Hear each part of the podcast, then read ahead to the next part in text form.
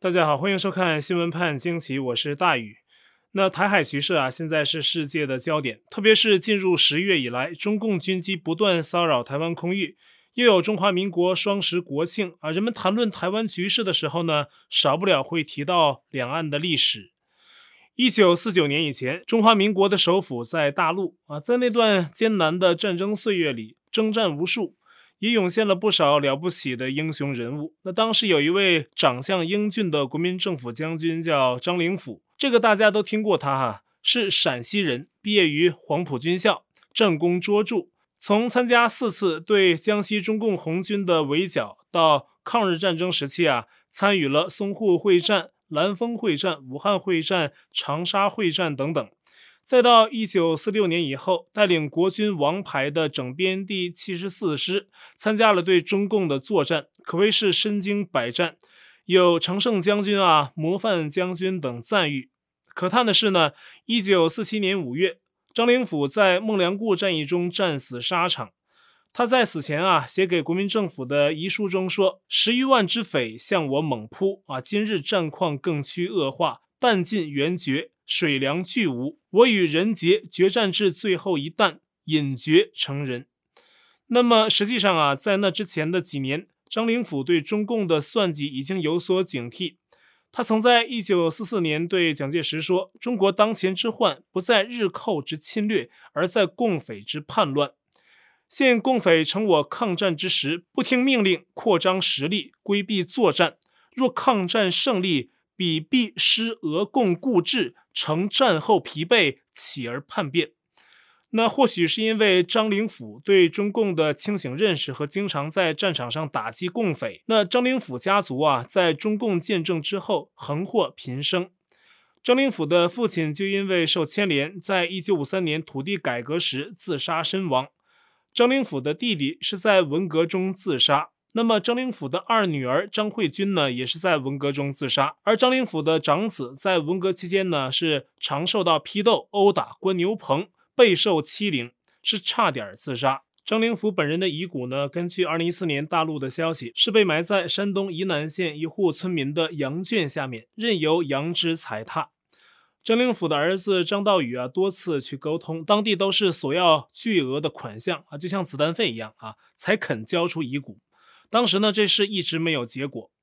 好在张灵甫遗孀王玉玲啊，一九四九年随国民政府去了台湾。其实呢，他一九四八年底就到台湾了。一九五二年，他又在自己的姨父，也就是台湾陆军总司令孙立人的帮助下去美国留学，在美国生活工作了几十年啊，直到退休了。才去了中国大陆。两千零五年定居在上海，可是呢，张灵甫在南京原有的房产早被中共夺走，不予归还。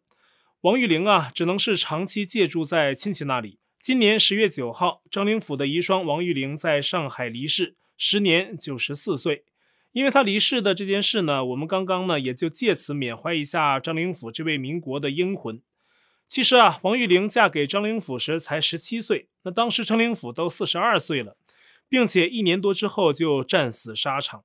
对于极其短暂的婚姻，王玉玲说自己并不后悔，只恨自己没有早点嫁给他，这样呢可以多一点相处的时光。而张灵甫身为国民政府高级将领，并没有留下什么家产，王玉玲却也一生没有再嫁，直到最近离世。她生前啊还常常为张灵甫奔走。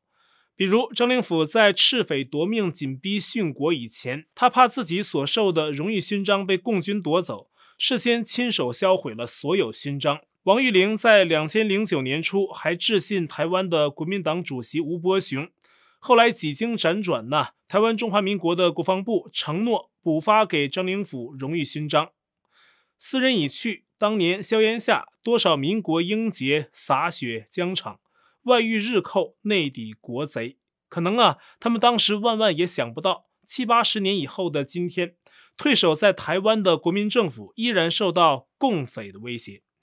我在会员网站大宇 US.com 有一段专门描述一九四九年到一九七九年间大陆与台湾两岸对峙的历史，分成上中下三集，详细讲述。那既有毛的武统谋划，也有蒋介石反攻大陆的长期准备。还有在美苏的较量之下，台海形势的高低起落。那感兴趣的朋友呢，大家可以去看。而那三十年间呢，其实严格讲，中共军队并没有足够能力搞什么武统啊，就是最近的十年、二十年以前，中共军队可能也没有这个能力。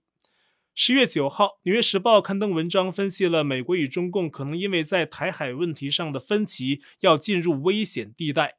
文中指出啊，美中关系近年是急剧恶化，战略竞争激烈，台湾夹在美中对抗的中心和第一线。各方人士对海峡爆发大战是忧心忡忡，而一九四九年以来呢，两岸分治互不隶属，而且早年呢，台海军力的天平向台湾倾斜，就算共军军舰数量多，但质量和军人素质跟台湾还是有差距，可能因此啊，台海是相对平静。但是最近二十年，随着中共钱袋鼓起来啊，当局在军事投入上是越来越多。中共军力加速扩张，打破了台海的军事平衡。中共当局对于武力攻占台湾也越来越有信心，对台湾的文攻武吓规模呢也越来越肆无忌惮。而中共最近不断的军机扰台呢，目前还只是政治施压，但是台海两岸因为近二十年变化很大，这让美国协助对台湾的防御啊也变得是越来越复杂。而实际上呢，美国长期以来对台海一直是战略模糊啊。这样做的目的，一方面呢，让北京不敢贸然出兵；那另一方面呢，也不会让台湾用美国当局的话来讲呢，就是在统独的问题上太冒进。而最近一段时间，在美国要求放弃战略模糊的声音是越来越多，一些美国人是越来越希望政府明确会军事保护台湾的态度，但是美国政府内部仍然有不同的观点。反对一方的人依旧担心，一旦明确之后，中共当局会加大力度在全球破坏美国利益，而台湾呢，则会更倾向在统独问题上变得明确。但是咱们跳出来讲啊，这可能还是有点太过于小心翼翼，因为即使美国不明确，保持战略模糊，中共也一定会在全球破坏美国利益的。无论美国怎么做，中共都会那么去做，可能差别只是在或迟或快的区别上。而台湾呢，是统是独的表态，就算战略明确了，其实也一样可以要求台湾配合，不给中共以任何借口。所以呢，战略模糊可能真的是没什么必要。从一开始可能就是一个绥靖的产物吧，也许啊。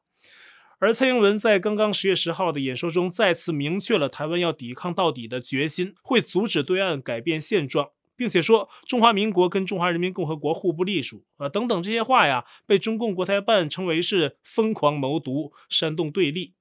而根据新消息啊，台湾陆委会回呛了大陆国台办，批评其回应是毫无建设性，只会加深两岸的隔阂。我们知道，早年退守台湾的国民政府是一直喊要反攻大陆的，而且是真的行动过。那那会儿呢，国民政府认为自己才是中国的合法统治者。台湾教科书上的中华民国版图，甚至还包括外蒙古和一些被中共放弃了的领土，是秋海棠的形状，不是中共在大陆的课本上没有了外蒙的所谓雄鸡的形状。而当时呢，刚刚退守台湾的国民政府还有能力派飞机和军舰远程封锁在上海的长江入海口。那会儿呢，中共什么都做不了，军事装备上远不如国民政府。而现在呢，中共兜里有点钱了。武器呢，看上去也比从前多了啊！天上飞的、水里游的、地上跑的，好像都有了。又开始打台湾的主意。台湾这边呢，早就不喊反攻大陆了，而中共那边却开始嚷嚷起来，跃跃欲试。这想一想历史啊，也是挺叫人感慨的。而中共现在不只是嚷嚷着占有台湾，还在继续包装自己，想把自己包装成孙中山意志的追随者。习近平在十月九号的纪念辛亥革命大会上，用孙中山的话啊说呀：“世界潮流浩浩荡荡，顺之则昌，逆之则亡。”那孙中山当年的意思呢，是要中国走向民主共和，而习近平引用这句话呀，把内涵给改了，变成要统一台湾。这哪是什么继承孙中山的遗志啊？完全是篡逆国父英明，而且呢，国民政府是在孙中山等先辈的浴血努力下建立的。你现在中共在台海问题上是在欺负哪个政府呢？你是尊重孙中山呢，还是在气孙中山呢？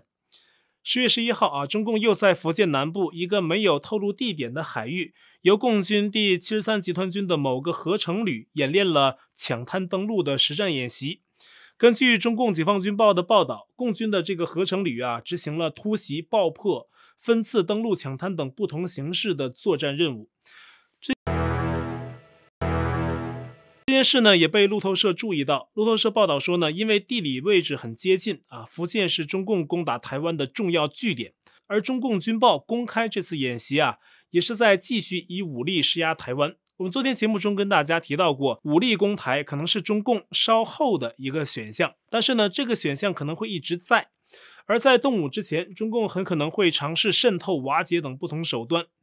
美国虽然没有宣布放弃战略模糊，但是美国及其盟友在目前的表态上对台湾还是表达了支持。美国、日本、澳大利亚等等，他们在不同国际会议场合表态的时候，说出的什么维护印太和平，其实就是只要维护台海和平。但是呢，你维护，你得有点真的行动，对吧？不然只喊口号是不行的。所以，我们近日呢，从不同消息管道已经知道了，那美国实际上呢，是长期派驻一小股特种兵在台湾，协助训练台湾的军队。那美国海军呢，又在制定一套战略。那重点之一呢，是要令北京放弃武统台湾的打算，这都被美国海军部长明确地向媒体传达出来了。那美国高级将领啊，公开这么说，其实呢，对北京是一种震慑。战略模糊四个字在慢慢变得是越来越清晰化。那还有一件事啊，就是在南海海底的美军核潜艇，近日因为撞到不明物体浮出水面，然后从南海水面大大方方地开回了关岛基地。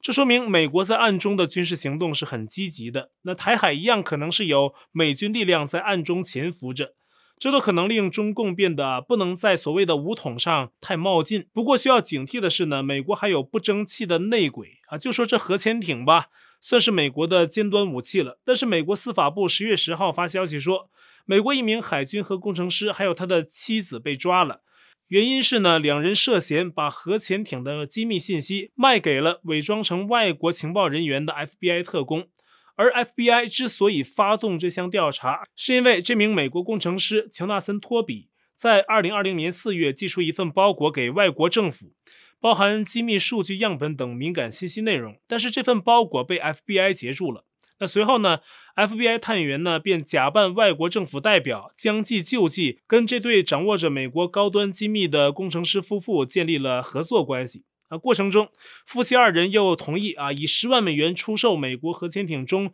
核反应堆的一份机密数据，还曾把一份存有机密的小硬碟藏在吃剩一半的三明治里面，带到了西弗吉尼亚州的一个情报交换地点。他的太太负责看门把风啊，可是呢，他们万万没想到，接收数据的是 FBI 探员。十月九号，两人被捕，而他们被捕的这个日子，刚好又在美国核潜艇刚刚在南海出事之后没几天。现在核潜艇啊，在南海海底撞船的具体信息，比如撞到的是什么，还没有公布。而这件有关核潜艇的案子呢，截至成稿还没有媒体透露说这对夫妇交出秘密的对象是哪个所谓的外国政府。如果是中共政府，那将是十分危险的。而 FBI 多次在国会的听证上说，他们最近立案最多的就是有关中共的案子。那么实际上啊，中共也不只是针对美国在搞秘密活动，甚至对俄罗斯，他们也是不老实的。俄罗斯普京当局在今年九月下旬对国内的共产党势力进行大抓捕，截至今天成稿，至少十几人被捕，包括俄共在莫斯科等中央联邦地区的主要领导，并且还对俄共中央委员会大楼，还有俄共在莫斯科的市委大楼进行了持续三天的查封。俄共中央委员会第一副主席梅列尼科的办公室呢，也被普京政府派人搜查。普京为什么一下子对苟延残喘的俄共在今年进行如此突袭呢？我看海外看中国今天发了个独家报道啊，说根据自己得到的消息，普京获取情报，得知中共在暗中支持俄罗斯共产党，策划颠覆普京权力的秘密活动啊，搞煽颠，这可是中共的看家本领。那这家媒体获取的消息来自原莫斯科大学航天工业系教授塔利亚，塔利亚说。普京就是搞情报出身，对特务活动很敏锐。其实普京早就知道中共在背后利用俄共给普京捅刀子，只是最近越来越凶，普京才动手抓人，抓的全都是俄共的头目。那塔利亚说呀，普京这是在给中共警告。他认为呢，也许普京以后会效仿波兰的去共产主义法，彻底在俄罗斯清除共产党因素。我们都很熟悉中共在渗透欧美，却很少听说中共连俄罗斯也在渗透。实际上呢，这也不难理解啊。共产党天生缺乏安全感，它与世界的既有秩序为敌，欧美民主体制是威胁。不反对有神信仰、抛弃了共产党的俄罗斯当局，自然也不是无神论共产党可以信任的。那共产党的目标啊，从来都是建立全世界的共产党政权，而不是与任何其他形式的政权融洽相处。这是共产党的邪恶体现之一，也是他总缺乏安全感的原因之一。那更何况，不同的共产党政权之前也是斗来斗去，共产党内部也是斗啊，斗争不休，这也是共产党的特质。最近呢，中共中纪委又宣布了一系列的落马官员，那么其中呢，近日宣布的有一连多个被审查调查的官员，除了原司法部部长傅政华，还有证监会高官曾长红，中石油原副总裁凌霄，中石油原浙江销售分公司的总经理李多。以及原南昌经济开发区的党工委书记赵海东等等啊，这些官员呢，经过追查背景，无一例外的都是中共江增派系的人。其中呢，这个赵海东吧，他还有一个背景，就是啊，他是原上海黄浦区区委书记王文涛的大管家。这个王文涛啊，听起来好像不怎么出名，但是呢，提起他的姑姑，可能很多人都知道，他姑姑叫王冶平啊，是中共前党魁江泽民的老婆。作为江家的侄子，那王文涛呢，也是江派重点培养的对象。除了南昌，还在昆明、济南做过领导。而新晋落马的这个赵海东啊，就是王文涛的手下。江泽民派系的人呢，现在正被习近平当局一一拔除。而孙立军被双开，傅政华落马之后，外界评论几乎一致认为，原中共政法委书记孟建柱、现任的中共政法委书记郭声琨可能都会出事儿。特别是傅政华十月二号正式落马的时候，北京公安局和中共司法部都是第一时间表态，跟傅政华划清界限。而身为中共政法委书记的郭声琨，却直到十月八号才在一场政法队伍教育整顿会上表态，说拥护中共对孙立军和傅政华的处置决定。啊，整整慢了六天。大纪元专栏作者袁斌透露呢，郭声琨表态不仅晚，而且很低调。跟司法部还有公安部门的表态是完全不同。那实际上啊，郭声琨的家庭背景跟江派就有关系。郭声琨的妻子是曾庆红母亲那一支儿的亲属，他们家跟曾庆红啊是有亲属关系的。郭声琨的官场背景跟江派的关系就更不浅了。大家可能对中共内部的派系门阀还不太理解，但是中共内部就是这样的，是看派系的。跟郭声琨啊同一派系的傅政华被拿下了，他是唇亡齿寒呐。但他身为现在的政法委书记，不表态吧，习近平会找他麻烦；表态吧，江增派系的人也不会高兴。所以呢，延迟表态啊，并且也不是非常积极，这样呢想蒙混过去。但是呢，他可能早已经在习近平这边的黑名单上了。在政治内斗或者说针对台湾的武力威胁中啊，军队的态度呢，对习近平也是非常关键。而中共的解放军报在十月十一号却登出了一篇耐人寻味的文章，标题是“长令明节不堕地”，其中引述了明朝名臣于谦的故事，说他在明英宗在土木堡之变被俘的时候，以社稷为重、君为轻的理念，极力主张拥立新的君主来稳定朝纲。那后来明英宗回朝。身为太上皇的英宗啊，发动夺门之变，拿回了皇帝宝座。那这篇文章说，当时呢，于谦也是为了社稷之重，虽然手握重兵，但是却按兵不动。中共军报发这样的文章啊，有点诡异啊。于谦的故事，第一个例子涉及对外战争啊，说皇帝被俘要立新君；第二个例子呢，是说前朝皇帝回来拿权力的时候，当兵的不能动。这个举例子的方式啊，不太像是习近平的立场，应该是力保当朝皇帝的例子，才更像是习近平要的态度。所以呢，这篇文章倒更像是习近平的政敌的高级黑。但是这样的文章啊，能通过中共的审查，不是审查者没文化，那可能就是军中的势力光谱也比较复杂。所以说呀，习近平想对外战争啊，除了武器装备，军队内部可能还没有彻底搞定。而日前呢，中国大陆山西又经历暴雨洪灾，一些地区呢同时遭遇寒流的袭击。都这个季节了啊，很多当地的百姓苦不堪言，有的人还在对外发求救信息，说政府不作为。很多人在受灾中啊得不到及时的拯救。目前受灾呢已经有超过一百七十五万人。那目前山西的多个地方也创下了十月上旬的历史降雨量记录。好，我在 Telegram 上面的官方公告群是 T-me 斜线大于 News，那观众讨论群是 T-me 斜线 XWPAJQ 下划线 US，节目信箱是 XWPAJQ@gmail.com，还有我的会员网站网址是大于 US.com，也欢迎您订阅本频道并点击小铃铛获得节目发布通知。那感谢您的收看，我们下期再会。